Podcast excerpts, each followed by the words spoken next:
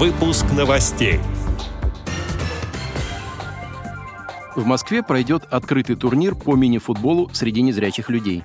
22 апреля при поддержке Всероссийского общества слепых в Москве состоится праздничное мероприятие, приуроченное к Международному дню собаки-проводника. Теперь об этом подробнее в студии Антон Агишев. Здравствуйте. Здравствуйте.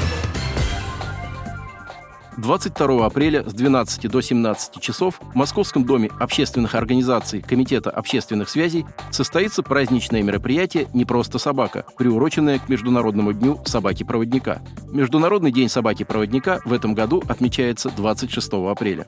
Мероприятие пройдет при поддержке Всероссийского общества слепых в рамках слета лидеров региональных сообществ владельцев собак-проводников «Силы единения». Основной целью мероприятия является освещение проблем инвалидов по зрению владельцев собак-проводников. Чаще всего эти проблемы связаны с обеспечением беспрепятственного доступа к услугам во всех сферах современного общества. В этот день представители клубов владельцев собак-проводников из 19 регионов нашей страны получат уникальную возможность в неформальной обстановке обменяться опытом, познакомиться и обсудить насущные вопросы с представителями зооиндустрии, гостиничного и туристического бизнеса, с руководителями социально ориентированных организаций, юристами, грумерами и многими другими. Для каждого владельца собаки-проводника праздник начнется с увлекательной эстафеты «Наша служба и опасна и трудна», которая позволит собакам-проводникам продемонстрировать свои навыки, а остальным гостям праздника увидеть и понять, насколько важным и незаменимым помощником может стать собака-проводник в жизни незрячего человека. Также пройдет выставка тактильных скульптур собак российского скульптора-анималиста Марины Островской. Ее работы можно увидеть в собраниях Третьяковской галереи, Дарвиновского музея, Биологического музея имени Тимирязева, а также в частных коллекциях музеев мира.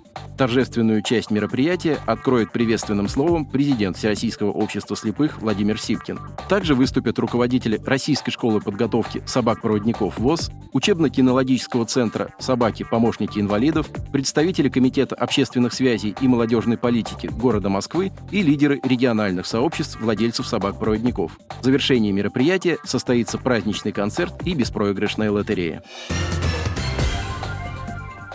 С 21 по 23 апреля на стадионе Московской школы-интерната номер один пройдет третий открытый турнир по мини-футболу Б1 спорта незрячих. В нем примут участие команды из Крыма, Нижнего Новгорода, Королева и других городов. Турнир состоится на территории лагеря «Солнышко», там же будут проживать его участники. Мини-футбол 5 на 5 Б1 среди незрячих людей в России развивается с 2004 года. Первый чемпионат России по нему был проведен в 2005 году. Тогда в нем приняли участие 4 команды. Сейчас команды есть более чем в 10 регионах страны. Сформирована сборная России по этому виду спорта. Первый открытый турнир на стадионе школы-интерната номер один прошел два года назад среди учебных команд учебных заведений для детей с нарушением зрения. В нем приняли участие ребята из Якутии, Московской области и Москвы.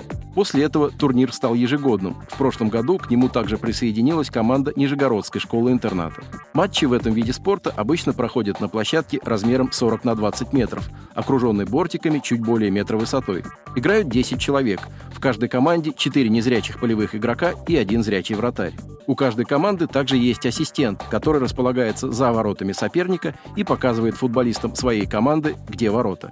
Важной особенностью мини-футбола для незрячих является мяч. Он меньше классического, тяжелее и почти не пружинит. А внутри мяча находится трещотка, помогающая игрокам понять его местоположение. Отдел новостей «Радиовоз» приглашает к сотрудничеству региональной организации. Наш адрес новости – собака ру. О новостях вам рассказал Антон Агишев. До встречи на Радиовоз.